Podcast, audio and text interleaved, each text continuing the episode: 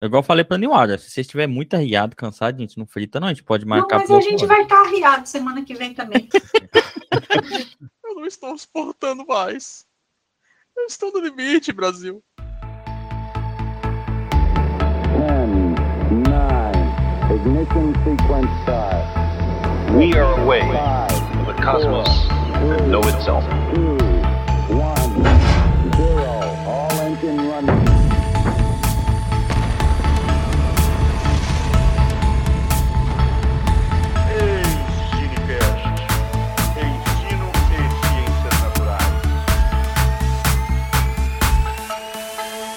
Olá, olá, primatas da internet, bem-vindas e bem-vindos a mais um capítulo aqui do Ensinecast, que é o nosso podcast sobre ciência e educação. Aqui quem fala é o James, diretamente de Jataí, no miolo do Goiás, e hoje estamos aqui com um time de peso, como quase sempre, que quando é só nós não é tão de peso assim, né? Ou, ou, ou às vezes é porque a gente está engordando, mas a gente está aqui para falar de transposição didática, que pode nos ensinar muito sobre a abordagem de conteúdos científicos até na internet, além da sala de aula, né? E para esse episódio de hoje, que é muito interessante, o time da casa, que o time da casa que é o time de peso, tem que ficar claro, né? Peso em questão de, de quilos. Então, falando diretamente de Goiânia, o Marlon. Fala aí, Marlon. Bom dia, boa tarde, boa noite, meu povo e minha pova do Ensinecast. Prazer estar aqui de novo, principalmente ouvir a professora Niwara. É isso aí. Falando também diretamente de Goiânia, quem teve a ideia para esse episódio da temática aí, o Vitor. Fala aí, Vitor.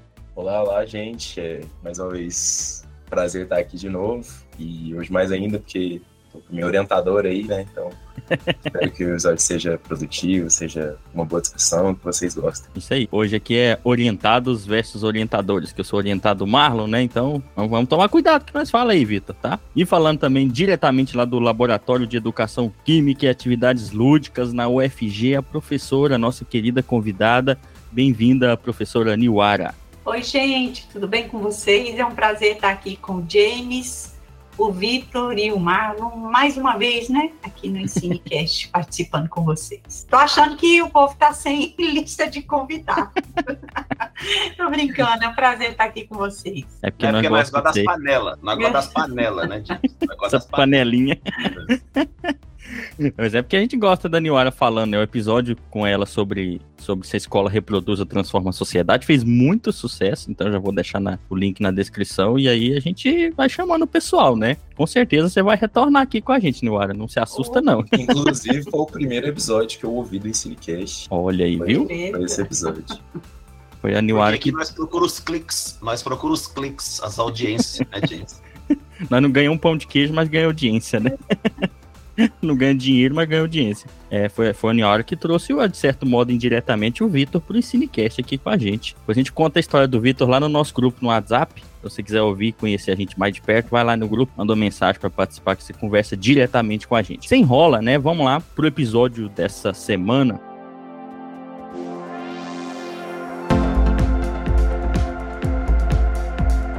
Eu quero começar dizendo o seguinte, que eu já tô, às vezes eu fico até cansado de ver as pessoas nas redes sociais dizendo que a gente não precisa mais da escola, sabe? Ou da universidade. Agora você pode aprender tudo na internet, sozinho, você pode ser autodidata, muitas aspas nesse autodidata aí que as pessoas usam. Mas assim, não tem jeito não, né? De certo modo, realmente a internet facilitou o acesso à informação, talvez a conhecimento, não sei, para milhões e milhões de pessoas mundo afora. Mas acho que assim, ter acesso à internet, né, não quer dizer que isso te torne necessariamente uma pessoa mais sábia e que te forme um sujeito que entenda como a sociedade funciona e como agir frente a isso, né? Afinal, a gente tem muitas pessoas por aí, infelizmente, produzindo muito conteúdo sem o devido compromisso com o conhecimento. Isso é um dos principais problemas da internet, é um dilema que a gente tem que resolver. Mas basta lembrar como é que cresceram grupos de pseudociência, as pessoas se agregaram em torno dessas coisas, né, de teorias da conspiração, negacionismo e mais recentemente essa bizarra extrema direita feita, além de muitos canais de, assim, de curiosidades históricas e científicas, alguns desses canais, né, sem o devido amparo em conhecimento científico, às vezes isso preocupa bastante. Parece que a gente tem que caminhar muito, gente, para estabelecer o, pontes mais firmes entre o conhecimento científico e os produtores de conteúdo de ciência na internet, né? Isso é muito preocupante. E eu vou dar um exemplo aqui hoje, assim, não falando do canal como um todo, que foi ideia do Vitor, né, que rolou uma controvérsia no começo desse ano, que acho que pode nos ajudar muito na nossa discussão hoje sobre transposição, né? Que no começo desse ano o Felipe Castanhari, lá do um youtuber famoso do canal Nostalgia, com milhões de seguidores, produziu um vídeo sobre a história da relação entre a Ucrânia e a Rússia e esse vídeo gerou muita discussão, gente. Basicamente, o trecho aí que deu mais treta foi a menção lá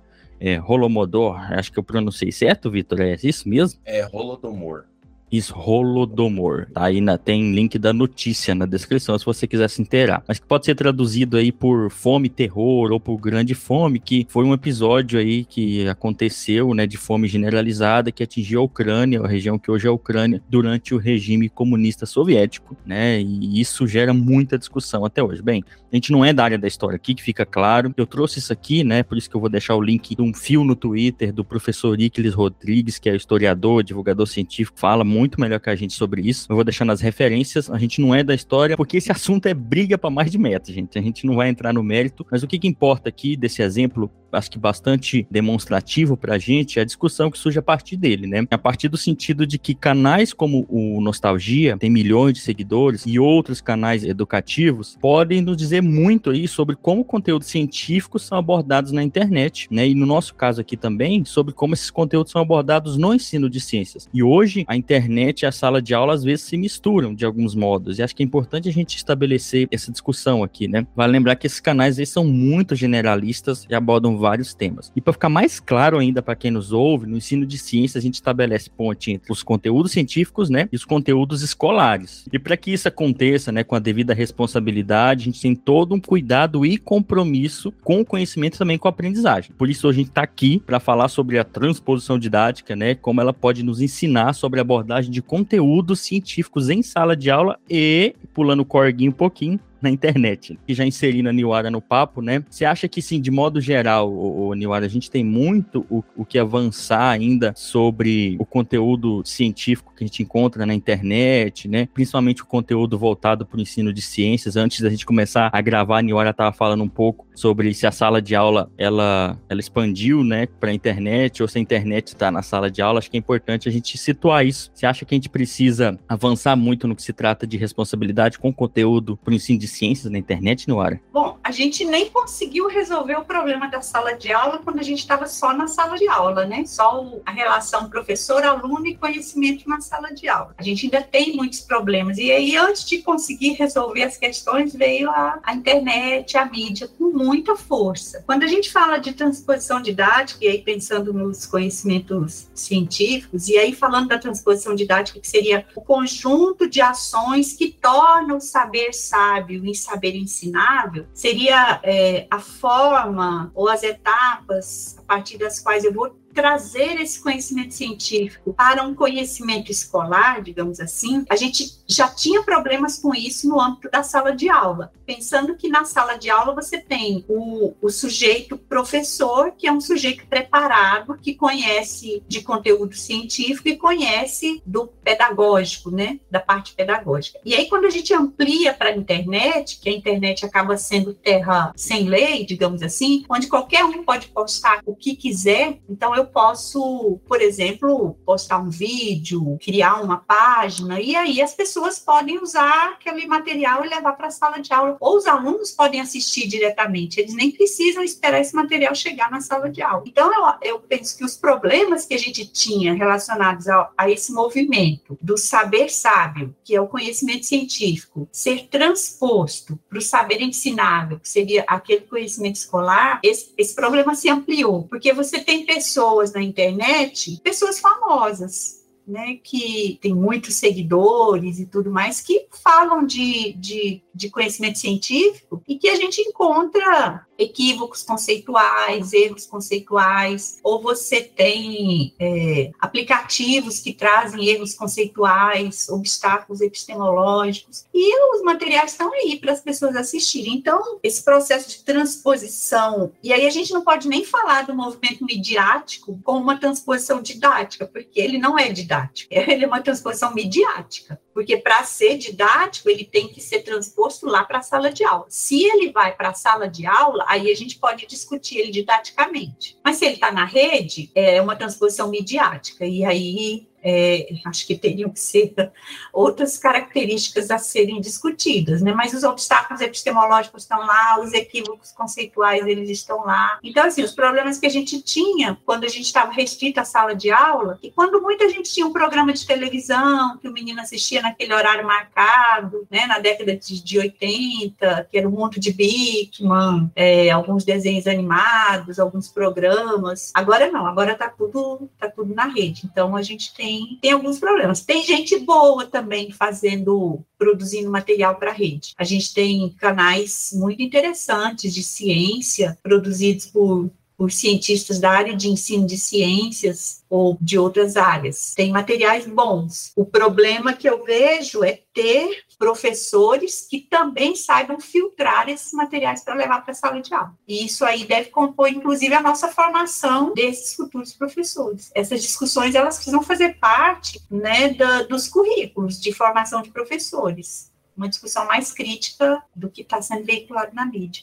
Bom, eu vou concordar completamente com a professora Dioara e vou colocar uma questão que eu acho é bastante importante é, nos tempos atuais, né? Esse professor, às vezes, ele fica preocupado com essas questões midiáticas também, né? E às vezes os meninos me perguntam, né? Ah, professor, eu tô sendo aqui formado para ir para a escola, mas será que eu não tenho que ser formado para novas mídias, para utilizar YouTube, para poder fazer gravações, para eu gravar para os alunos algumas aulas, né? Então eles têm essa preocupação também de que ao sair de um curso de licenciatura, ele também vai, vai ter que se tornar um sujeito midiático midiático. Não, não necessariamente. Ele não precisa, não tem obrigação de se tornar um sujeito midiático. Mas, assim, há uma grande pressão da midiosfera para que todo mundo se torne midiático, né? Para que todo mundo tenha uma rede social, para que todo mundo grave vídeos, para que todo mundo grave aulas para que os alunos possam assistir sua aula na escola e também assistir sua aula no recesso do lar. E fica, e fica todo esse conflito cognitivo nos estudantes de licenciatura, se ele deve ou não a, um, aderir a esse tipo de aula e se é ou não diferente, como a gente vai falar um pouco, um pouco mais para frente. Né? Eu também tenho essa preocupação como formador. Né? Eu estou formando esse sujeito para onde? Para onde eu estou formando esse futuro professor? Né? Para a sala de aula ou para a esfera midiática? Difícil de, de saber discernir isso. Bom, hoje eu tenho mais certeza de que eu estou formando um sujeito para a sala de aula do que para a esfera midiática. Eu não tenho formação para formar um sujeito para a esfera midiática, né? Para fazer vídeo, para fazer esse tipo de coisa. Será que eu tenho que fazer? É uma coisa que a gente vai discutir aqui também, né, James? Entrando nesse ponto, que é uma coisa que eu acho que até já discuti com o James antes, sobre como essa parte mais midiática e de produção de conteúdo e tudo mais, é, ela fica muito de fora dos nossos currículos, até porque é uma coisa meio nova, né? Acabou de chegar, né? Digamos assim. Tem aí 20 anos que a gente tem contato com isso de forma direta, então ainda não deu tempo de ser assimilado, eu acho, né? Mas talvez seja uma boa ferramenta de se incluir, né? Na formação de, de professores, enfim. Até porque o, o, meu próprio TCC é em relação a isso, é em relação ao uso de podcast no, no ensino de química. E já vi já várias pessoas é, trazendo esse tipo de, de conteúdo e tipo de formação para dentro da sala de aula. E, e, eu acho que, ainda mais depois do que a gente passou, né, durante a pandemia, que a gente meio que foi forçado a migrar para um, um ambiente totalmente digital para dar aula, né? E, de certa forma, esse tipo de formação, se houvesse alguma possibilidade da gente poder ter esse contato antes, né, talvez teria sido mais simples é, esse período com esse tipo de formação para a gente. Queria saber a opinião, né, da Daniela e do Marlon sobre, sobre isso, né? Bom, a gente foi mesmo forçado, né? Mas forçado pela pandemia, mas essa discussão sobre as tecnologias e as mídias, ela já vinha acontecendo. É, desde o final da década de 90, a questão das mídias já estava posta, das tecnologias, a gente tem estudado alguns currículos aí, aparecia de forma tangencial nos currículos, né? E aí veio a pandemia e a gente descobriu que a gente sabia muito pouco. Todo mundo foi obrigada a aprender um pouco mais sobre o uso das tecnologias. Achei importante. Acho que se, se alguma coisa ficou de bom, foi a gente é, aprender um pouco mais sobre o uso das tecnologias. E isso nos leva a pensar que a gente precisa realmente entender melhor esse universo. Mas um sentimento que tem que tem nos afligido aí nos últimos tempos, esse sentimento de invasão, alguns autores chamam de mal mal-estar docente. É aquilo que o professor ele tem que assumir tantas funções, múltiplas funções, que o saber acaba perdendo sua função dentro do, do seu escopo principal, que é o ensinar. Então, ai, tem que formar para as tecnologias, tem que formar para isso, formar para aquilo, formar para uma série de, de coisas, e o conceito, mas o conceito mesmo. Acho que eu vi uma palestra do Marlon no Web Ciência outro dia, o pensar quimicamente, para quem forma no curso de química, eu me preocupo muito com isso, porque aprender química os meninos aprendem, eles aprendem muita química. Mas a questão pedagógica do ensino de química, eu, eu penso que a gente tem que focar mais nisso, porque assim, as tecnologias, é, principalmente os mais jovens, esses meninos como o Vitor, eles estão na, no curso agora, eles têm facilidade em lidar com essas ferramentas e eles conseguem muitas vezes melhor do que a gente. E trazer isso para o campo pedagógico é muito mais fácil para eles do que foi para mim. Isso até é uma barreira de geração, de formação de pessoas. Eu, quando comecei a lidar com o computador, eu tinha medo de apertar qualquer tecla e ele estragar. Então, assim, eu penso que tem que ter, sabe, Vitor, mas não é o foco. Porque se o sujeito é um bom professor de química, ele é bem formado, em termos de conteúdo, conhecimento pedagógico do conteúdo, aí o conhecimento tecnológico do conteúdo e o conhecimento curricular do conteúdo são elementos que vão compor a prática dele, ele vai ser bom. Agora, se ele perder a oportunidade de ser bem formado em termos de conhecimento de conteúdo e conhecimento pedagógico de conteúdo, aí não salva, não salva nem na prática, porque é na universidade que ele tem a oportunidade de aprender de forma mais, eu não gosto da palavra eficaz, mas contundente, é o conhecimento de conteúdo e o conhecimento pedagógico de conteúdo. E o restante, com certeza, a lida traz tem muito de um certo conhecimento experiencial também que talvez vai trazendo à tona, né, gente?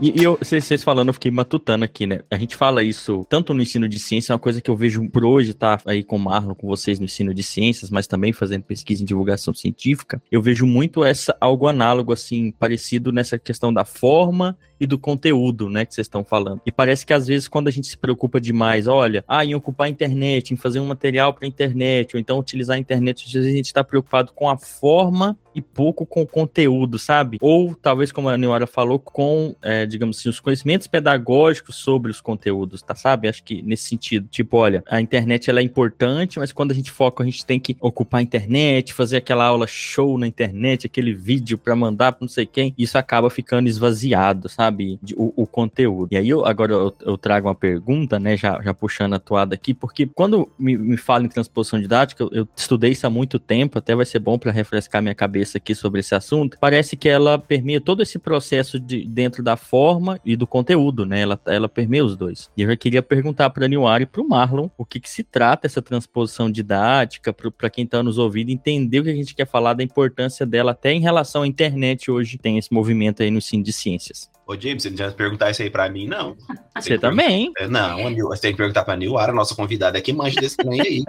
Tá, eu, eu, eu, fiz uma, um resuminho aqui, né? Então, eu já dei o conceito, que é esse conjunto de ações que torna o saber sábio no saber ensinável. E aí, como transpor o conhecimento científico lá para a escola? Porque vamos falar da química, que é o meu espaço, né, de fala. É, a fisicoquímica que a gente, a fisicoquímica bruta, digamos assim, né, que os meninos aprendem aqui no curso, não é a fisicoquímica que eles vão ensinar lá no ensino médio. Não tem como, porque aqui você tem um negócio mais matematizado, cálculo, integral e tudo mais. Então, esse movimento de transpor didaticamente o conteúdo, é o, a, a melhor referência que a gente tem é o Chevalar, ele é matemático, mas ele se apropria de uma tese de doutorado de um francês, um sociólogo chamado Berger, e esse sociólogo ele discutia a transmissão, o processo de transmissão do saber ensinado, saber prático, era uma tese de, de doutorado e ele fez pesquisa na, na escola. Só que o, o Chevalar, ele se apropria dessas ideias, mas ele, ele não usa o termo transmissão. Então,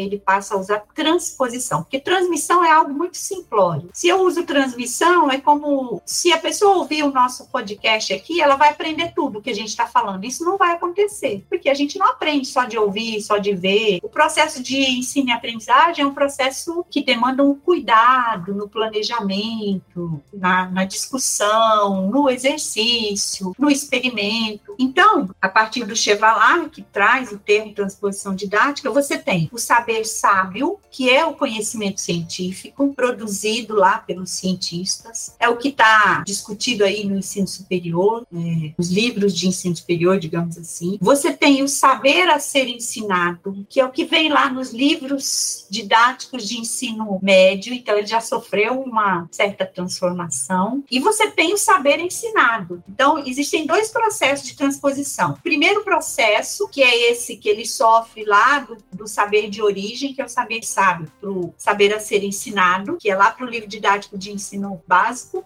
e depois, o segundo processo de transposição didática, que é o que a gente chama de processo interno, que é o que o professor realmente ensina, porque às vezes o professor não ensina exatamente como está no livro didático. O próprio professor reconfigura aquela informação, às vezes na tentativa até de simplificar a informação, e aí os cuidados que nós temos que ter são as coisas que a gente discute com os meninos aqui na na epistemologia da ciência, por exemplo, cuidado com os obstáculos epistemológicos. Muitas vezes o professor está ensinando ligação química lá, e aí ele, para facilitar a vida dele, para não gerar dúvida, ele diz para o menino, ó, carbono é tetravalente, ele faz quatro ligações, aí desenha lá, e diz, professor, o que é a ligação? Não, é esse pauzinho aqui. E aí ele fala uma coisa que não tem relação nenhuma com o conceito químico. Então, isso aí é um obstáculo epistemológico. A transposição didática não é para ser um obstáculo ele é um processo de, muitas vezes, simplificação que transforma o saber sábio em um saber ensinado, porque é um saber diferente. O jovem, a criança, ele não tem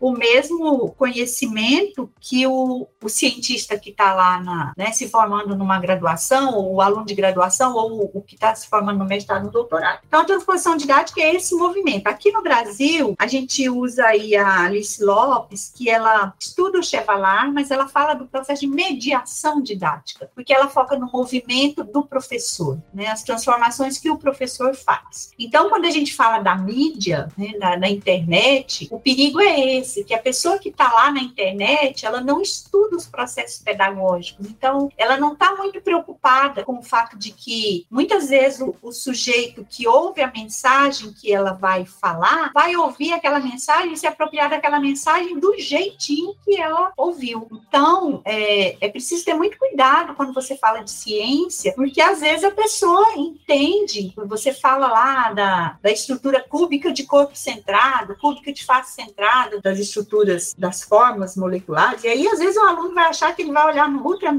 mega microscópio e vai encontrar exatamente daquele jeito. Então é preciso ter muito cuidado com a própria linguagem com que você explana sobre os assuntos. Então, basicamente, transposição didática seria isso. Agora, é um curso inteiro para falar, né? O Vitor foi meu aluno, eu dei um semestre inteiro sobre transposição didática.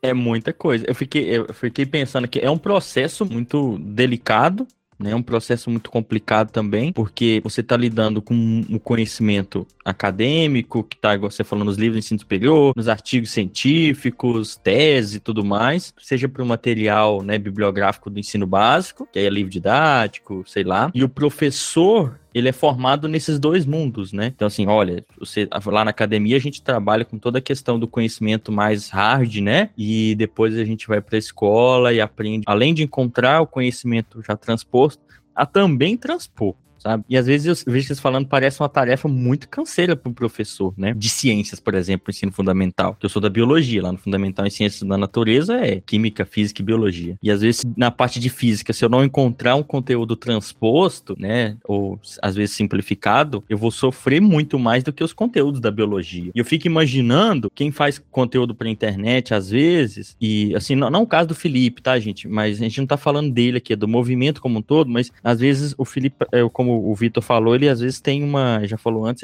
ele tem uma assessoria e tudo mais, mas muita gente faz muita coisa generalista na internet, até para ensino de ciências, e eu fico pensando, se eu tenho dificuldade aqui na escola em, em transpor tudo isso, ou então buscar conteúdo transposto, eu, eu imagino quem faz todo esse conteúdo pra internet de tudo, sabe? E aí, acho que esse é um dos principais problemas da, da internet, ou especificamente do conteúdo educativo, sei lá, voltado para escola às vezes, é você querer abraçar o mundo com a mão, porque nesse processo de transposição deve demandar um tempão, sabe? Até ficar, né, adequado, sei lá. Então, mas assim, tem uma coisa que a gente não pode deixar de falar, e eu comentei isso essa semana com os meus alunos de epistemologia, que eu dou uma disciplina de epistemologia aqui. A internet, a gente precisa do filtro e os professores precisam ter esse cuidado. Mas hoje em dia você tem é, um arcabouço fantástico de imagens que podem ajudar muito os estudantes a entender esse, esse submundo das partículas. Por exemplo, quando se fala lá da ampola de Crookes, da radioatividade, antes isso estava nos livros didáticos, por exemplo. Você pega os livros didáticos de química da década de 70, que eram os livros didáticos de, do Feltri, Uhum. Eles não tinham desenhos coloridos, eram livros didáticos ruins. Então, o professor uhum. tinha que cortar um dobrado para tentar fazer o sujeito imaginar o salto, né, entre aspas, do elétron, ou a, o movimento lá, o experimento de Millikan, o experimento da ampola de Crookes. Então, Hoje você já tem vídeos produzidos, materiais que podem ajudar muito, dependendo da condução do processo pedagógico que o professor faz, por isso precisa estar preparado em termos de conteúdo, para ajudar o aluno a criar os seus modelos mentais. Então, isso aí tem duas coisas. A primeira é que o Marlon falou no início aí, a ideia da midiosfera. A midiosfera, ela é boa, mas ela é ruim. Como tudo no mundo, não tem nada que é só bom, nem nada que é ruim. Ela é, é, o lado negativo negativo é que ela tirou um pouco o campo da imaginação. Por exemplo, quando você lê um livro, você monta na sua cabeça todo o cenário, os personagens. Quando você vê o filme, já está tudo pronto. Então, uhum. Então você perde um pouco a imaginação. Então tem isso, que já está tudo muito pronto. A noosfera, que seria o exercício do pensamento, vai sendo substituído pela midiosfera e a gente vai perdendo essa capacidade de exercício do pensamento, porque a mídia já traz tudo muito pronto. Por outro lado, esse submundo microscópico aí do, da ciência, que a gente gente não consegue enxergar porque é um mundo de modelo, para biologia também, por exemplo, né, o modelo do DNA, uhum. para química, para física, isso tudo pode ser visto nessas animações. Então, isso pode ajudar o professor na construção desse, desse saber a ser ensinado, do saber ensinado em sala de aula. Então, como tudo na vida, há que se ter ponderação. Então, a midiosfera, ela tem elementos que podem sim nos ajudar nesse processo de ensinar conteúdos científicos, pode mesmo, né? mas há questões que precisam ser olhadas com muito cuidado.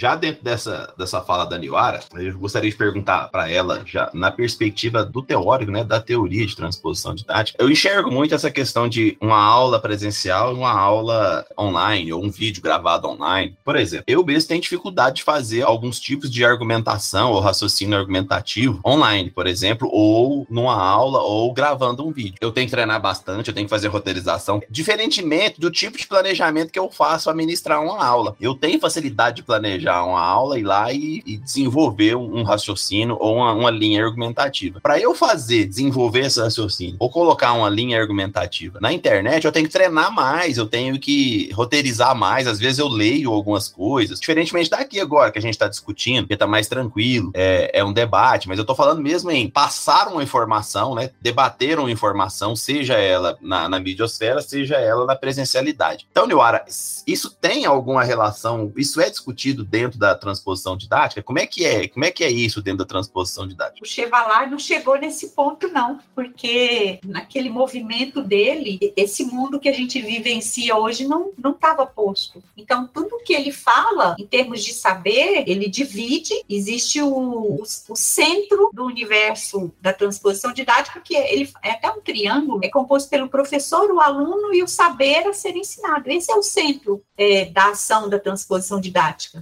Depois vem a noosfera e depois o entorno. Então, ele não, não fala, na teoria da transposição didática, não fala. Eu estou até adquirindo novos materiais, porque as coisas vão se modernizando, né? E aí ele não, isso não é uma falha, porque quando ele propõe a teorização dele, esse mundo não existia. Assim como para Vygotsky, para Piaget, para Marx, é, todo esse, esse mundo nosso é, não existia. Então, para Chevalar, o, o, eixo central é a, a, sala de aula, o mundo didático, é o professor, o saber a ser ensinado e o aluno. É nesse sentido que ele discute. E ele fala de noosfera. E aí a gente tem a, a discussão da midiosfera, eu vou até falar o, o título do, do artigo que eu achei muito interessante, né? É Noosfera e Midiosfera, o imaginário humano e o engenho da mídia. João Arthur Iso, ele faz, quem colocar o título aí, ele faz um, um contraponto entre a noosfera e a midiosfera, é bem interessante essa discussão. Ele não fala especificamente de transposição didática, mas como a transposição didática relaciona, o Chevalar relaciona essa noosfera, que é esse, esse mundo, esse espaço em torno da sala de aula, que envolve pai, políticas públicas, livros didáticos, que é um espaço de conflito, e aí o,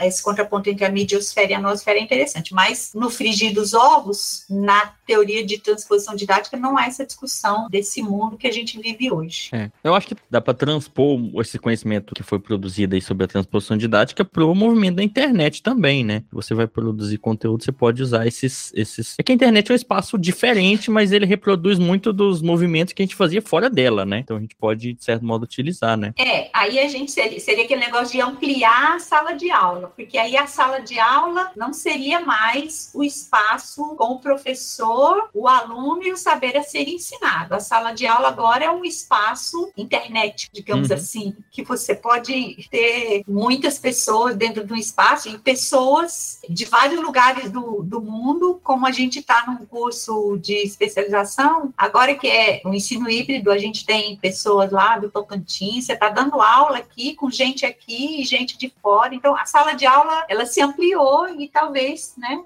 fica a sugestão para outras pessoas que queiram discutir transposição didática em forma de pesquisa, é, é ampliação do centro da ideia de transposição didática para a sala de aula. E não é mais o espaço físico, né, agora é um espaço internetico digamos assim. É muito estranho, porque eu vou falar assim um pouco a partir da, da minha experiência como professor eu, eu, tive, né, eu fui colocado na posição de, eu tive que ser professor de química para ensino médio. Ao mesmo tempo, é muito estranho a sensação que a internet me causa na busca de conteúdos, aspas, transpostos, para eu aprender também química como professor de química, porque não é minha formação, por mais que na biologia você tenha lá duas disciplininhas lá, ou três de química. Mas eu ficava perdido no mar de possibilidades, né, porque ao mesmo tempo que a internet permitiu todo esse conteúdo, é tudo disperso, sabe? E para eu julgar aquele conteúdo que eu falo, nossa, esse aqui tá bacana, eu, eu me fazia muitas perguntas e às vezes eu não encontrava. Porque, por exemplo, olha, o que a Anuário falou me veio na mente quando ela falou de ligação química. Eu vejo as videoaulas de ligação química que a gente tem no YouTube, é tudo muito aligerado, muito corrido, muito ainda naquele modelo de, ah, isso aqui, decora isso para isso. Merda que é essa ligação química. Molecularmente, ou sei lá,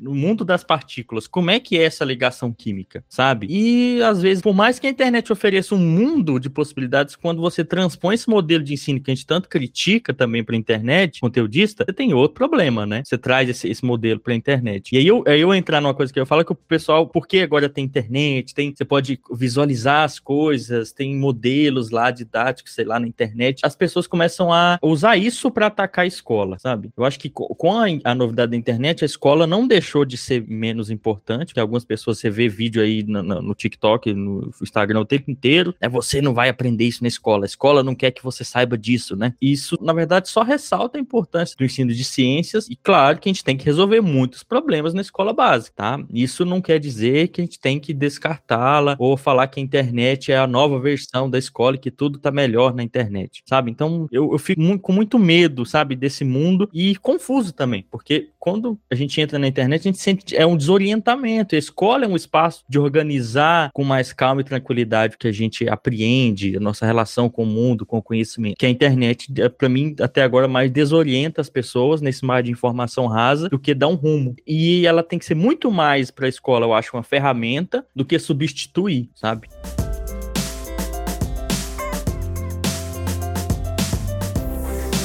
Quando eu estou na sala de aula eu faço a transposição de um conceito, à medida que eu vou trabalhando esse conceito, eu consigo observar o comportamento do meu, do meu público e, inclusive, readaptar a partir do comportamento do meu público, né? Então, eu faço, eu pego um conceito que eu quero trabalhar, por exemplo, equilíbrio químico. Aí eu estudo, levo para a sala de aula, faço a transposição didática, cada professor faz de uma maneira. E à medida que você vai andando na sala de aula, é, é muito comum você mudar algumas coisas do que você está fazendo a partir das respostas que você obtém. O que não acontece, por exemplo, numa aula gravada. Né? O aluno vai, ele pode até repetir aquilo quatro vezes quando ele está com dúvida, mas aquela relação de readaptação do professor a partir da transposição didática que ele fez, ele não faz. É, aí, eu não sei se isso é uma pergunta, né, Liwara? Não sei, se, não sei nem se eu estou falando besteira ou não. Queria saber se você acha que tem que, que, que isso tem alguma verdade, se isso é falso, se a transposição didática passa realmente por isso, né? Um vídeo de internet ou uma aula gravada dificulta em vários momentos a transposição, exatamente porque a transposição não é só você pegar um conceito e levar ele adaptado para a sala de aula. Isso pressupõe também a participação de um público, né, e de uma presencialidade. Falei muita bobagem, professora Neora, o que, que você acha disso? Não,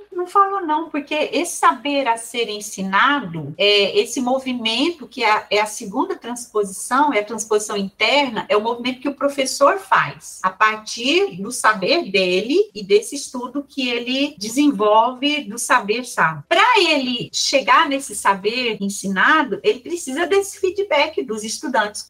Acho que um dos meninos falou aqui da contextualização. É, eu lembro sempre da professora Marilene do, do CEPAI, o Vitor, não sei se já acompanhou a Marilene em algumas aulas, a Marilene está sempre é, buscando é, informações dos alunos para poder dar um retorno para eles daquilo que ela está ensinando. Então, esse movimento do professor nesse segundo, nessa segunda transposição, que é a transposição interna, que é o professor que faz lá, precisa desse retorno mesmo para ele se situar e para ele entender qual é a linguagem, e a linguagem é um elemento muito importante na transposição didática, qual é o movimento que ele vai fazer para chegar ao aluno. E aí precisa da participação do aluno. E na internet ou na aula virtual, isso é muito complicado. Talvez para os nossos futuros professores, esses que estão sendo formados agora, isso seja mais fácil, né? Mas para a gente que veio de algum modo forçado aí pela pandemia, ainda é difícil essa interação na rede. Então, é, obstaculariza mesmo esse movimento de sentir o contexto do, do estudante ali para situar o conhecimento situado, o conhecimento contextualizado, que é esse, esse, movimento da segunda transposição didática, que é a interna do professor para o saber é, ensinado. Então, nessa, nessa gravação aqui eu percebi algumas coisas que eu tenho sempre essas epifanias quando eu escuto vocês falando. É como os, os conhecimentos que a gente acaba desenvolvendo né, durante a humanidade, eles vão, eles acabam se tornando muito obsoletos, né? Porque a forma como a nossa espécie, enfim, age, né, no mundo é muito dinâmica. Então, o próprio conceito de transposição didática, ele tá obsoleto atualmente, né, por causa dessa, desse novo ambiente digital que a gente criou. E voltando um pouco no que o James falou, né, dessa rixa entre a a sala de aula e, e o ambiente virtual. Eu acho que eu, eu, também eu vejo isso com péssimos olhos, né? Essa relação que as pessoas acabam colocando de ah, você não precisa de faculdade para ser bem sucedido, ou você não precisa de, de estudar para aprender as coisas, ou isso e aquilo. E essa relação de conflito entre o ambiente escolar, o ambiente acadêmico e o ambiente virtual, né? Ela ainda não, não mostrou todos os lados negativos dela, porque as consequências vão vir depois. É porque é uma coisa geracional isso. Eu tava com conversando com, com o Elias, que é professor da, da UFG, e ele falou que ele está tendo muita dificuldade com os alunos dele, de dos alunos conseguirem compreender os conteúdos que ele está passando nas aulas. E, isso veio, né, de dois anos para cá, com essa, essa dinamização do, do, do, conteúdo, esses vídeos rápidos de, de três minutos, dois minutos, de TikTok, e, e acaba acostumando mal, né, a mente dos, dos alunos e, e, como essa relação é tóxica, né, para quem está aprendendo, né, que os professores, a gente aqui, a gente já a gente se formou, né, no mundo teoricamente normal antes dessa, dessa chegada, então a gente não acaba não sendo tanto afetado. Mas eu fico pensando nessa, nessa galera que está no ensino fundamental, que está no ensino médio, que passou dois anos aí ensino remoto, passou dois anos consumindo vídeo de, de cinco minutos, sabe? Uhum. E se depara com uma aula de 40 minutos em que ele vai ter que assimilar um monte de conteúdo e vai ter que fazer um monte de relações na cabeça dele, é como que isso vai prejudicar, né, toda essa geração. E para fechar tudo isso, né, como que a gente, né, tem que, tem que aprender a lidar, né, e a, a fazer essa, essa relação entre o ambiente escolar e o ambiente digital, né? A gente realmente precisa saber lidar com isso isso, né, para poder mitigar um pouco esses, esses danos que a gente tá, a gente vai poder ver daqui uns anos, né, eu acho. Uhum. É, o Marlon falou nisso esses dias, né, como o conteúdo ele é abordado na internet, muito rápido, a gente tem a sensação de recompensa o tempo inteiro. Eu vejo muito divulgador científico falar, por um lado ele não tá errado, mas a gente tem que tomar cuidado com isso. Vejo muito divulgador falar que tem que ser divertido. Ah, a ciência tem que ser divertida. Tudo bem, pode ser, mas, gente, na internet tudo tem que ser satisfatório, aquela sensação de recompensa, que num processo de aprendizagem, né, em sala de aula, em num, num curso, é mais exaustivo, porque você vai ter que sentar, a Leonardo falou isso no começo, você vai ter que sentar, né, antes de gravar ela falou disso, né, você vai ter que sentar, você vai ter que ler, né, você vai ter que fazer um exercício de, de transpor esse conhecimento na sua cabeça, nem sempre vai ter alguém transpondo para você, sei lá, né, não sei nem se eu tô usando esse termo da, da maneira mais adequada, e o Marlon falou esse tempo atrás, como ele tá com dificuldade nas aulas dele com, com esse negócio da atenção também, né, então a gente vai transpor agora com, conforme os moldes que a internet coloca pra gente, esse, esses conhecimentos, esses conteúdos, e a gente vai ficar à mercê disso, né, ou a gente tem que firmar o pé na escola e a escola formar de maneira mais adequada, aspas, né, de uma maneira mais crítica, mais libertadora para as pessoas aí sim ocuparem a internet. Não deixar a internet formar as pessoas a revelia como tem acontecido. Então, a internet é importante, por isso que a gente faz divulgação científica aqui, mas o ensino de ciências é importante lá na escola, às vezes sem internet, com as pessoas conversando, com as pessoas olhando uma na cara a outra, olhando meus alunos falando, ih, eles não querem falar, mas não entendeu porra nenhuma, então vou ter que conversar com eles, vou ter que parar, vou ter que olhar para a realidade deles. Como, como o ser humano aprendeu ao longo de toda a história da humanidade, né, gente? Interagindo, é, fazendo, né, com base na sua realidade, não com que alguém coloca, alguém que tá lá no ar-condicionado no Sudeste, lá em São Paulo, coloca para você, sabe? Eu acho que isso a gente tem que olhar com mais calma e desacelerar, sabe? Tirar o olho da internet às vezes, falar, cara, o mundo não gira em torno da internet. Por mais que o que a Niwara falou, concorde, o Marlon Tacho também falou um pouco, que cada vez mais a sala de aula caminha para a internet, ou o contrário, né? Internet para a sala de aula. Eu ia colocar uma pergunta aqui para vocês, né? Na divulgação científica, na teoria da comunicação, eles falam as coisas que para mim é quase sinônimo de transposição didática. Na, no jornalismo, eles falam isso, na divulgação científica, mas eu acho que eles tinham que ouvir também um pouco como, como que a gente pensa as coisas no ensino de ciências para aprender, sabe? E eu queria saber de vocês agora como é que vocês acham que a transposição pode ajudar para a gente produzir conteúdo com mais responsabilidade e qualidade na internet. Né? Que, que lições que a gente pode aprender com a transposição didática para um, um conteúdo na internet que seja mais significativo, que seja mais fiel também a, ao conhecimento científico?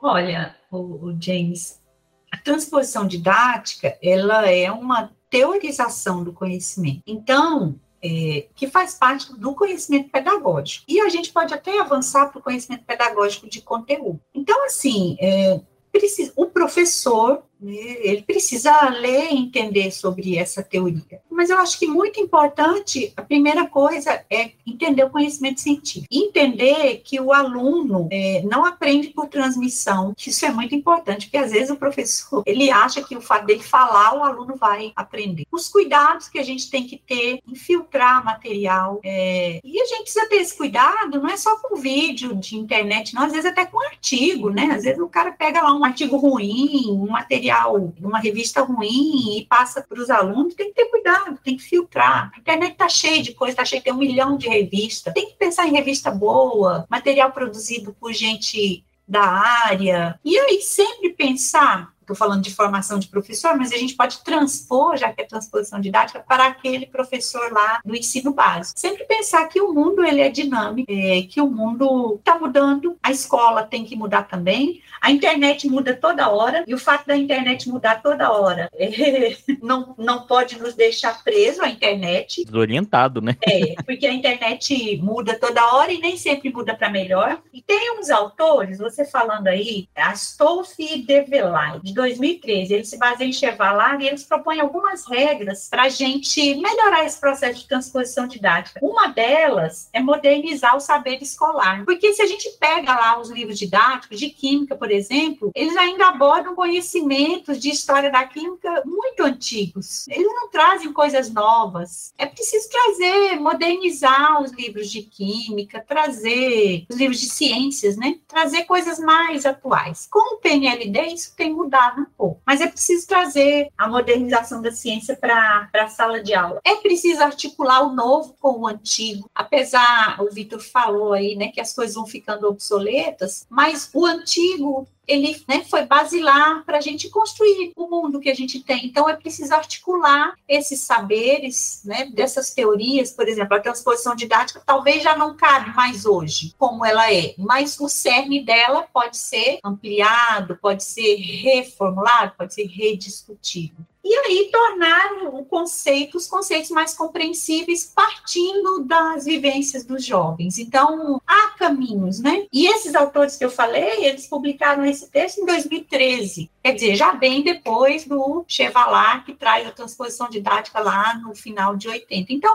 ah, o conhecimento está sempre se modernizando. Então, há possibilidades, mas é preciso estudar, é isso. Não, é só para poder é, é, complementar esse raciocínio. Complementar, fica parecendo que a pessoa não falou, né? A gente fala assim, vou complementar esse raciocínio, fica parecendo que a pessoa não falou. ou, Que você não, ou que você não quer falar que ela estava errada e você é, vai complementar. Não, então vou falar muito isso em palestra. Vou falar diferente. Vou concordar com a professora Nilara e vou continuar falando, então, tá vendo? Fica muito melhor do que esse negócio de complementar, né? Ah, o cara fala, ah, vou complementar a fala de fulano, quer dizer, fulano não falou o que precisava falar, né? Não, a Nilara falou tudo. vou continuar dizendo da perspectiva de, de como a correção conceitual é importante, né, para a transposição. Então, às vezes você faz a transposição didática de um conhecimento de nível superior para o nível médio de ensino, e às vezes o sujeito não está preparado conceitualmente para fazer essa transposição. Isso é importante também. O que vale para divulgação científica, sabe, James? Então, às vezes, o grande problema da divulgação científica é a correção conceitual do sujeito que está fazendo. Ou seja, ele não domina conceitualmente aquilo que ele está falando e faz a transposição para a plataforma de divulgação científica de maneira errada. Sacou o que eu estou querendo falar? Então, por exemplo, ah, vou falar o, o, o exemplo que a gente estava falando aqui do Castanhari. Ah, vou falar sobre a guerra na Ucrânia. Qual que é a, primeiro, qual que é a, a preparação que ele tem para falar sobre a guerra da Ucrânia? Segundo, qual a formação que ele tem? Terceiro, quem ele contratou sabe de fato do que estava falando? Né? Vamos porque ele contratou um roteirista da, da área de história para falar sobre aquilo. Por que, que gerou tanta controvérsia? Exatamente por quê? Porque o assunto exige uma correção conceitual que muita gente não tem. Então, esse cuidado é bastante, é bastante importante, né? Então, quando eu falo de pensar quimicamente, eu falo de pensar conceitualmente. Qual que é o cuidado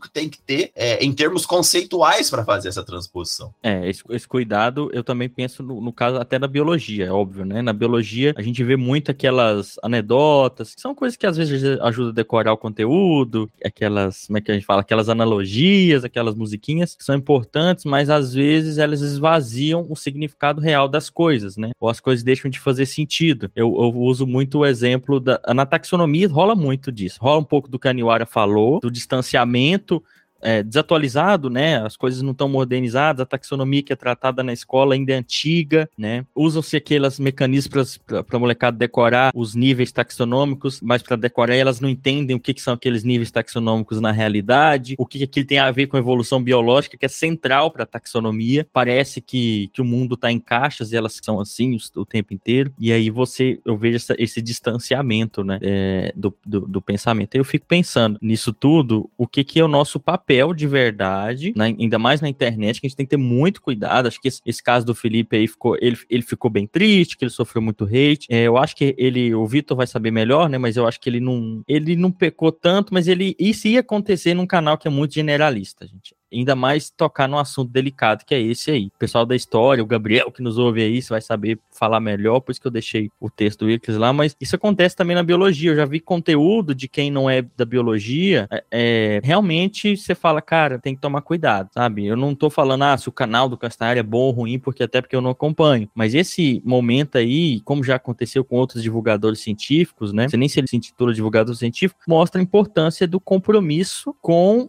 uma transposição que você vai conseguir explicar aquela complexidade sem acontecer isso aí, sem gente ficar, olhar e falar, opa, tá faltando. Então tem que tomar cuidado, né? Eu acho que esse cuidado é importante tanto no, no ensino de ciência quanto na escola. Eu fiquei com uma dúvida rápida. O professor, ou, ou vamos falar do professor, ele faz a transposição e ele também utiliza conteúdo, aspas, transposto, não é, gente? Mas ao mesmo tempo a gente tem que ter um, a criticidade para julgar aquele conteúdo que a gente vai já utilizar transposto, tipo livro didático. É esses dois processos, né? E, e para isso acontecer se eu acho que, como eu comentei esse tempo com a New a gente tem que ter uma série de condições materiais, né? Porque você tem que pensar, relacionar, olhar lá o conteúdo, se, se o conteúdo científico que você estudou tá realmente transposto de maneira adequada. É um trabalhão. Eu fico pensando. Na divulgação científica a gente sofre muito aqui também, né? E na escola, quem é professor também sabe. Às vezes você tem que estar ficar se atualizando e, é, é muito complicado. Eu gosto de me atualizar muito sobre taxonomia. Cara, taxonomia é uma briga danada na biologia, mas é muito doido que já tem um, um conteúdo bem mais moderno, que é muito mais interessante explicar a vida sobre o olhar da evolução, que seria muito doido se estivesse na escola, mas ainda não tem. O da escola tá atrasado, sabe? Então é muito, é muito trabalho. Só que ele fala isso que é muito trabalhoso, né? Então por isso que o professor tem que ser valorizado pra caramba.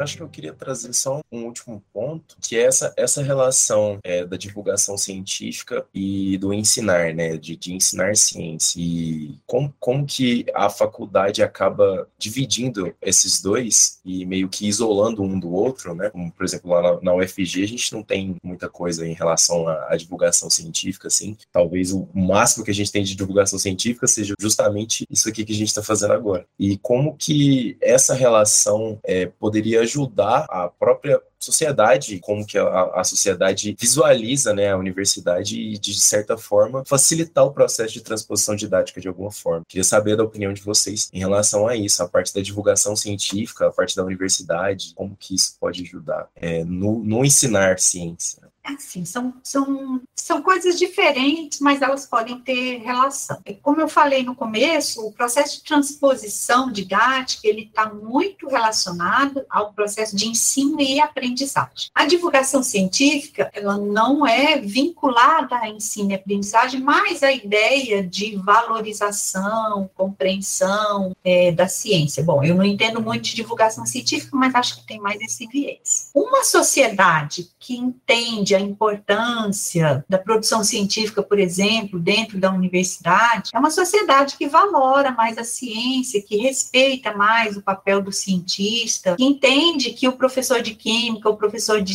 de física, o professor de biologia, estou falando dos professores de ciência, que é a nossa área, mas não estou tirando o mérito dos outros, é, que são pessoas importantes na formação e alfabetização científica dos, dos seus filhos, né? É, então, eu entendo que a divulgação divulgação científica é, um, é algo muito importante, entendo que a universidade não faz, é, eu acho que é, é, é novo ainda, né? A mídia está forçando isso aí, as pessoas estão vendo que precisam mostrar o que fazem, até para a universidade não ser é, chacoalhada, não ser tida como uma instituição que só consome dinheiro, que não é verdade, mas nesses últimos tempos aí a gente ficou visto como gente que faz balbúrdia, fuma maconha e não produz nada. Então, eu penso que a divulgação científica, até feita por cientistas, é muito importante. A gente viu o papel dos blogueiros cientistas, né, dos divulgadores de ciência é muito importante. Eu acho que a divulgação científica é importante para a sociedade entender o quanto a ciência é importante na vida de todos nós. E aí, se temos uma sociedade que entende que a ciência é importante, uma das consequências consequência seria valorizar-se o ensino de ciências no contexto da escola. Aí o processo de transposição didática tem sua importância, mas a transposição didática, pensada hoje em termos de teoria, de Chevallard, ela é pensada para o contexto da sala de aula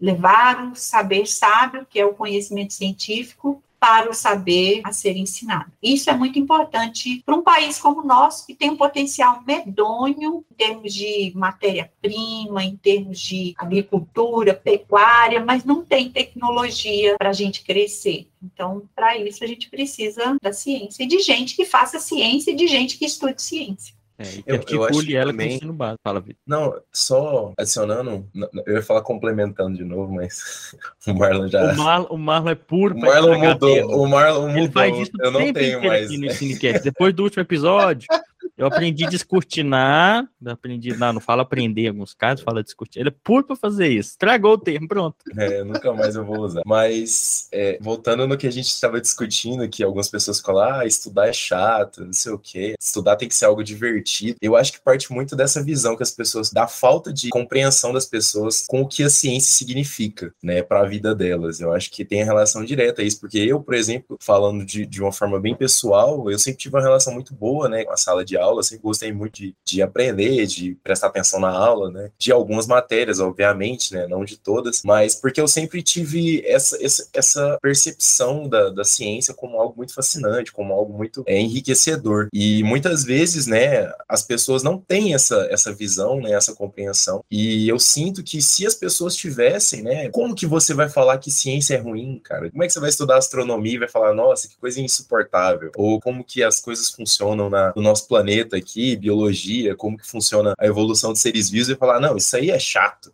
Não é chato, cara. Não é chato. É literalmente, tipo, a vida da Terra como evoluiu. Então, é fascinante, é uma coisa fascinante. E eu sinto que as pessoas não têm o contato que elas deveriam ter, por isso que gera essa percepção de chatice, de algo maçante, enfim. É só, era só isso. Vai lá, Marlon. Não, gente, tem nada pra complementar, não. Concordo com tudo, é isso aí mesmo. Perfeitos, Então, perfeitos. Nossa, que orgulho desse menino Vitor, hein? Menino. Que isso, professor. Não é? Que satisfação, aspira. Então vamos lá pro final, gente, pro bom demais da conta, depois desse papo que, como sempre, deixa muitas pontas soltas para vocês debaterem com a gente no grupo no WhatsApp, se alguém quiser aprofundar lá no Cinecast, a gente fala lá direto, com textão, com audião. Você não gosta de áudio, igual o Leandro Carnal falou que eu odeio áudio, zangou pra você, mas lá tem áudio. Então, eu não teria nem chegado nesse episódio, Leandro Carnal, né? Porque não gosta de áudio longo, imagina um podcast de uma hora. Mas vamos lá, gente. O bom demais da conta de hoje, eu vou começar, depois eu passo a palavra pro Marlon, como é de praxe, a convidada Niwara, fica por último, né? Pra fechar com chave de ouro. Minha recomendação é, pega leve com a internet, pra você não ficar desorientado, pra você não, não, é, não entrar de cabeça nesse mundo líquido aí que te desorienta, tá? Então, valorize mais o ensino de ciências, porque lá as coisas são feitas mais estruturadas, né? E a gente busca isso o tempo inteiro pro ensino de ciências, do- com mais paciência, vendo a realidade social da, da escola. A internet é importante, mas filtre o que você faz nela com muito carinho, com muito cuidado, que ela vai se tornar um acessório mais útil, né? E não o que centra a sua vida, mas sim mais um acessório. Então, pega leve aí, já- as pessoas ficam muito intrigadas, mas é isso. Desinstala um aplicativo, escolhe quem você segue, é, diminui o tempo de tela e leia mais, se puder, livro, para pra pensar, senta na rede, vai pensar na vida, no universo e tudo mais, e não frita tanto com a internet não, tá? Ela, ela às vezes a gente superestima a importância dela. Ela é importante, mas talvez ela não vai definir as coisas pra te deixar tão ansioso assim. Esse é meu bom demais da conta, não tem nada específico não. Vai lá, Vitor. Ah, bom, eu tava procurando alguma coisa, eu esqueci que tem um bom demais da conta. Eu sou puro pra pegar os outros surpresas, então vai pensando Eu aí que o Marlon fala aí. Vai, vai lá, Marlon.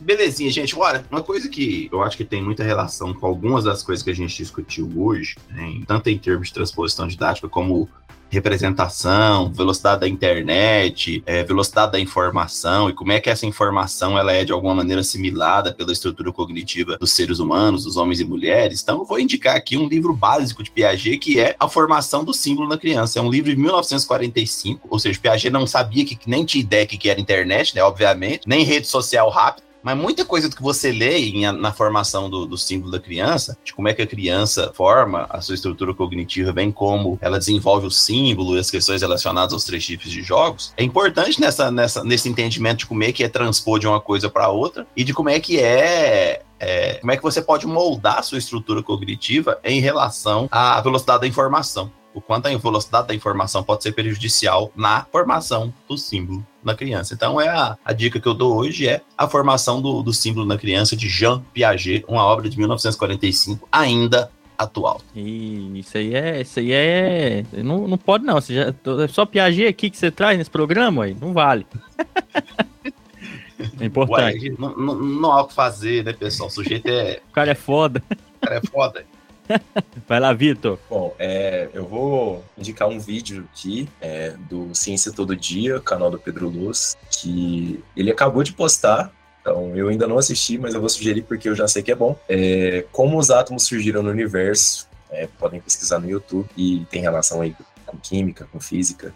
E fica aí a recomendação do canal do Pedro Luz também, Ciência Todo Dia, que é um canal muito bom de divulgação científica, mais da física ali, né? Mas de vez em quando ele vem entrar ali na astronomia, entra na química também. Então, fica aí minha sugestão. Isso aí, grande professora Niwara, suas recomendações. Então, eu vou falar, vou contar uma história para fazer a recomendação. Hoje eu vinha do campus com a minha filha, ela tem 20 anos, ela faz literatura aqui. E ela me fez uma pergunta, eu contei essa história para o Marlon de manhã, ela disse, mãe, conta para mim como que é esse negócio de cheque? porque ela tem 20 anos, ela nunca lidou com cheque. E aí eu me empolguei para contar, não, é que era um papel, e tinha cheque cruzado, e tinha que descontar, o que não era cruzado descontava na boca do caixa. E aí contei, eu toda empolgada. Aí ela disse, nossa mãe, quando eu terminei, ela disse, nossa mãe, como é que a senhora se sente contando umas histórias assim tão antigas? Quer dizer, ela me chamou de velha, né?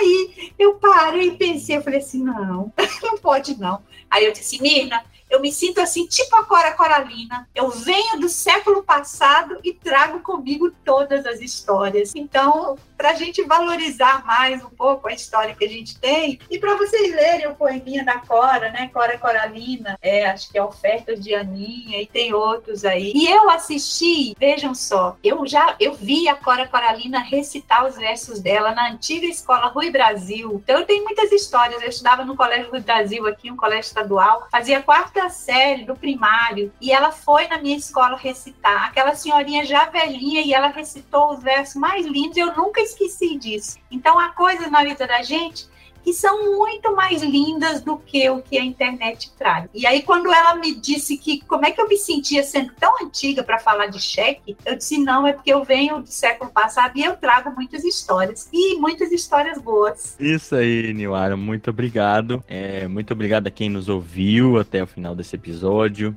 como sempre, quer descer o porrete na gente, críticas, sugestões ou comentários, fala com a gente diretamente, tá? Ou, ou sei lá, manda uma mensagem ou vai no grupo lá, sei lá. Mas muito obrigado a quem ficou até o final. Muito obrigado, Niwara. Aguarde que, que com certeza você volta aqui se você animar para falar com a gente. A gente quer um episódio inteirinho de políticas educacionais, então prepara. Vamos falar de política aqui sim.